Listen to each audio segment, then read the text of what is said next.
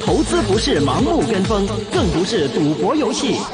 金钱本色。欢迎大家回到二零一九年七月四号星期四的一线金融网的时间，回到我们今天最后半个小时了。我们现在电话接上上连上的是一方资本高级分析师关博文丹的曹老丹呢。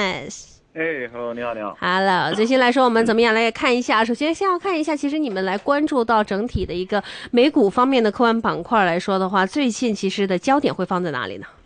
呃，焦点啊，最近焦点、嗯、就华为吧。华为啊还是华为？这次你觉得，其实特朗普对于华为的一个减轻措施是真的还是假的呢？呃，嗯他这个他这个总统的这个这个做事风格比较难判断，我也不知道真假。好的，那只只能说是第一个，就是说他这个所谓的解禁啊，我们判断是说，啊，首先之前不是就有一个六十天还是九九九十天的一个那个缓冲期嘛，要完对完成让华为完成现有的 Honor，其实就是为了让他们满足美国客户的一些一些东西吧，这是第一。啊、所以一直一直以来说没有没没有说是完全停止出货，还是有的，尤其是非美国公司的这些欧洲啊、日韩系啊、台湾这都有继续出出的。嗯然后第二个呢，这个就是其实，在之前一个礼拜的美国的一家公司，呃，美光就是做那个啊，对，存储器的公司，它其实有有在业绩会里说到，就是跟华为有继续供货。嗯那嗯，这个美光这比较特别一点，因为它就是说，这家公司就是提供的这个呃存储器是比较在半导体领域里啊是偏比较偏 commodity 的，嗯就是说，比如说华为没必没有必要非要采购美光的，它可以嗯。采购、呃三星的，也可以采购 Hynix 的，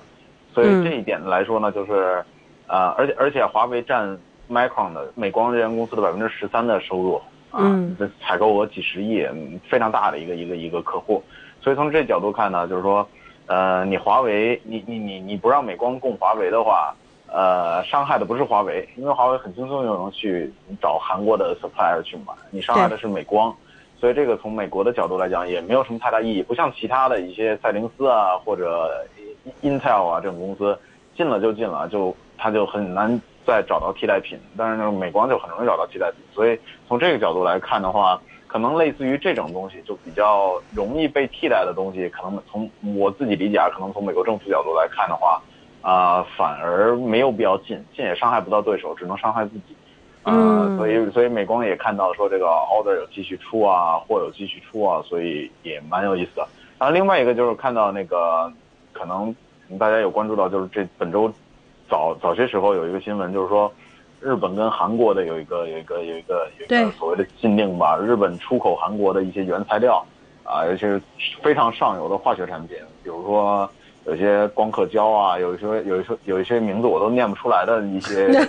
来 Dennis 都念不出来的东西啊。对化学物质啊，因为 它非常偏 chemical 的东西，就非常上游了。嗯那嗯这些东西呢，它很重要，很重要。就是说，比如说像光刻胶，这个就是在呃，比如说 foundry，就台积电啊、三星啊这些东西，啊、但凡是要生产芯片、生产半导体的，一一定要买这种东西。那、嗯呃，比如说像生产 DRAM 啊、存储器这些东西，一定要需要这个。然后这个东西呢，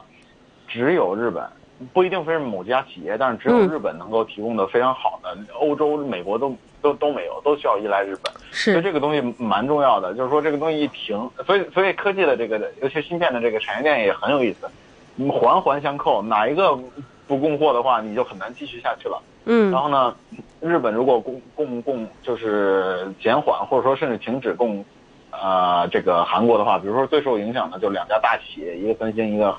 呃 Hynix 海力士。对啊，我们看了一下这两家公司的在账面上的 inventory，啊就是大概是够可能两三个月的这么一个 inventory。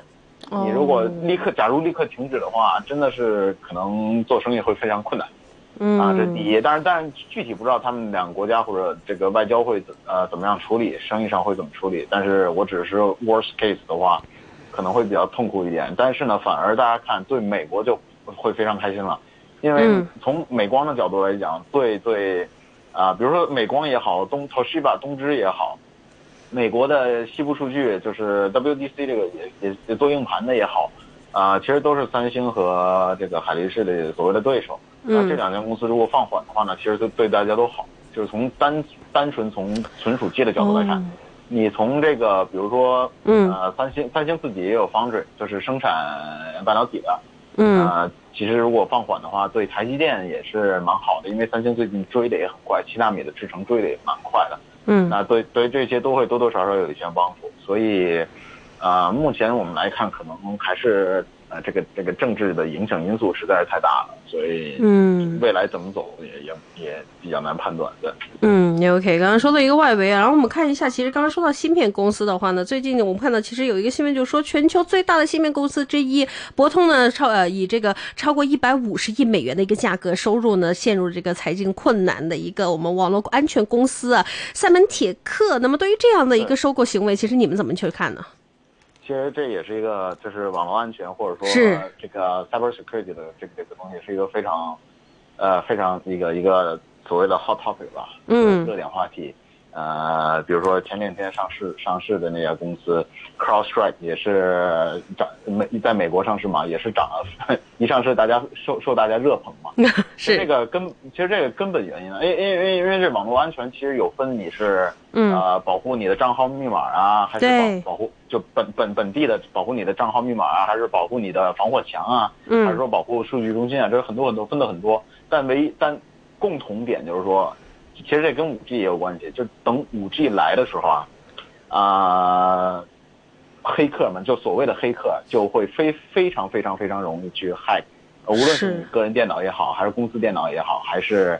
呃服呃服务器也好，数据中心也好，呃而且另外就是说你也很难追踪到它，为什么？因为诶五 G 之前呢，就是我们目前用的四 G 呢，呃网速也好，网速决定带宽嘛，这个带宽决定了就是说你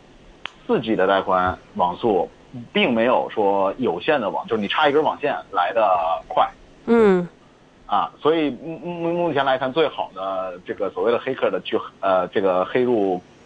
各各种各样终端的网络的这个方法，还是插一根线，就黑客自己插一根网线去黑别人，就会更快。但是五 G 到来的时候，五 G 到来的时候呢，数据传输啊、和所谓带宽也好，数据传输也好，啊、嗯上行下载速度也好，这些都要比四 G 快多，已经能够达到跟呃插一根网线就用网线的这个方法的速度是一样的了。所以问题就非常 严重，就是说你你你一个黑客，你已经没有固定的物理位置了。你你拿一个电脑，只要利用五 G 的网络，你在哪在哪边，在咖啡馆，在地下室，在哪边都可以去 hack。这样的嗯网络安全的一个一个一个这个这个这个叫什么？这个这个难度的级别就会呈指数上涨。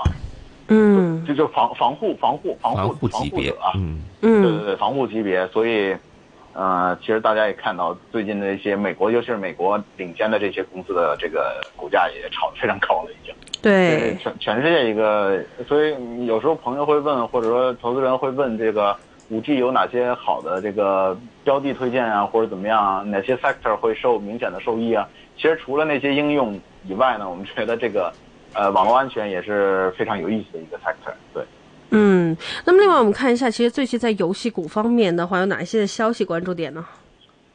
呃，游戏股啊，游戏嗯股最近、其实游戏股最近也没听到什么，是吧？？我觉得最近其实挺平静，是一个好的消息吗呃，没有坏消息就是好消息吧。？OK，没有坏消息就是好消息。对对 是，对，嗯，但但是我按我个人的理解的话，其实游戏在就是单单纯在中国来讲啊，嗯呃，还是比较的怎么讲呢？就是，呃，还是挺受上层重视的，就是因为有一些，因为有一些人啊，有一些家长啊，嗯呃，我按我之前理解就是比较，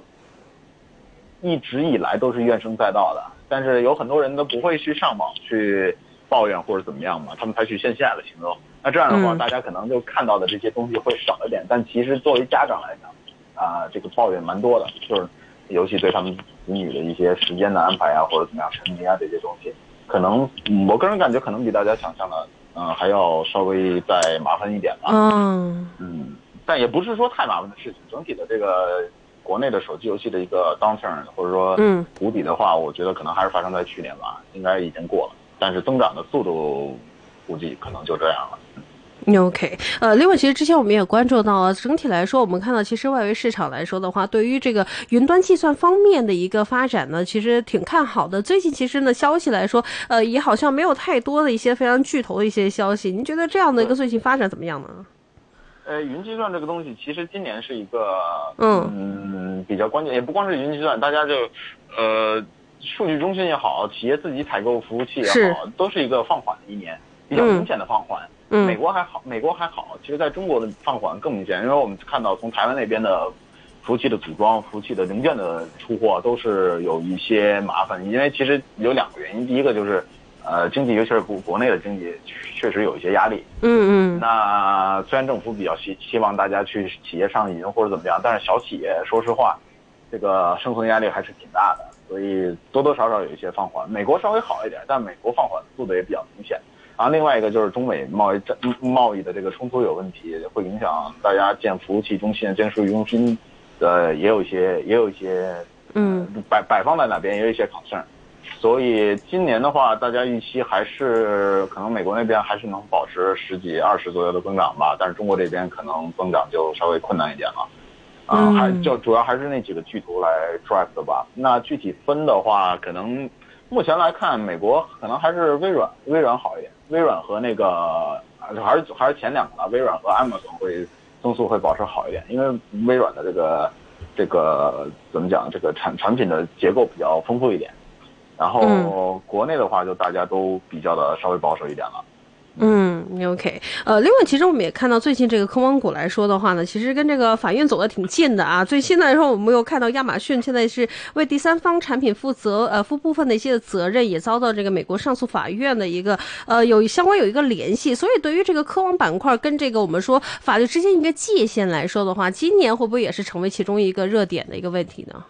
哎，你说科网股跟什么？跟法跟法院，我们看到这个亚马逊之前也好，华为也好，Samsung 好，好像每一间科网股都跟法院离不开哈。呃，不是科网股了，是巨头了。巨头好，巨头。你不是科网股的其他的巨头跟法院走的也很近，但是其实其实走的其实不太一样了。华为这个问题是美国那边政治的问题有有蛮多的。嗯。然后其实亚马逊也好，你可能最近的这个大家看到 Facebook 要发那个。呃，这个稳定币那个，哎，对对对，Libra，对对，Libra 那个稳定币也也也也也也是被叫停了嘛。嗯，其实这个东西呢，有一部分是，呃，有一部分是来自于政治压力，有一部分是来自于对巨头的这么一个垄断的垄断，尤其是言论自由的这么一个垄断的嗯呃压力，尤其是众矢之的下的这个可能 Google 和 Facebook 影响大一点。其实不光是在美国，在欧洲也是这样，其实日子过得挺惨的。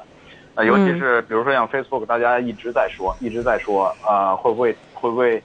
拆分或者怎么样？因为他手下有几个 Messenger 啊，然后呃 Instagram 啊、WhatsApp 啊这些东西。对对对。其实如果其实这个这个 concern 啊是比较的严重，就是说如果如果大家担心 Google 被拆分的话呢，可能问题没那么严重，因为 Google 下面就是比如说 Google 自己本身的那些啊 Gmail 啊、Web Page 啊这些东西，嗯。然后另外一个就比较明显的。强势产品就是 YouTube，你把这些东西拆分呢，其实也还好。你相反可能把 YouTube 一拆分了，YouTube 这个这个价值释放的会更明显，对吧？嗯。然后，但是大家有有一有一有一部分担心，就是说你把 Facebook 拆了，把这三个三个这个三四个这个这个社交产品拆开的话呢，就会协同效应就立刻可能很快就消失掉了。嗯。相反，竞争就竞争用户的时长的这个这个这个激烈程度马上就提升。可能并非像是 Google 拆分会带来一个 value 的增加，反而是 value 一个一个一个 destruction 这样都有可能。嗯、所以大家可能对 Facebook 更 concern 一点，所以也可以看到 Facebook 最呃之前的那个 value 其实被压的蛮低的，就是 P 压的蛮低的。是。也不光是它自己增长的问题，其实它增长啊、呃，目前来看还好。嗯。所以多多少少会有一些吧，因为在欧盟，欧盟自己本身没有太大的互联网。对。所以他们对于这个。罚款呀，言论自由啊，垄断呀，可以就肆无忌惮的去去做了。对，嗯，OK。另外，我们其实也关注到，苹果其实将会呃计划推出这个可以折叠的 iPad 来对抗这个呃微软双屏的 Surface。那其实你对这方面怎么样去看呢？这个可折叠 iPad 的一个发展潜力如何？呃，有时候可折叠 iPad 对微软 Surface 吧，嗯、我觉得是，嗯，这两个产品的用户人群也不太一样。对，就是用微呃用微软的呢，还大家还是习惯用 Windows 这么一个系统。是是是。对，习惯用 Office 啊，习惯用 whatever 这些东西，还是办公为主。嗯、那用微呃用苹果的这个东西呢，其实用苹果不光是 Pad，其实用 Mac 就是电脑也好，嗯手机也好，还是喜欢它的喜欢它这个 OS 和它这个整体的一个一个统呃一致性。是，啊、嗯，所以一直以来大家觉得这个 Pad 呢，其实有点鸡肋，因为你打游戏、看视频也好，非常非常开心。嗯呃，干别的就没那么开心。但是呢，尤其是办公了。但是最近呢，苹果不是一个月，我记得一个月前吧，还是什么时候嘛，新嗯出了一个 iPad OS 嘛，呃，我觉得蛮有意思的，因为它直接就把它变得更像一个，就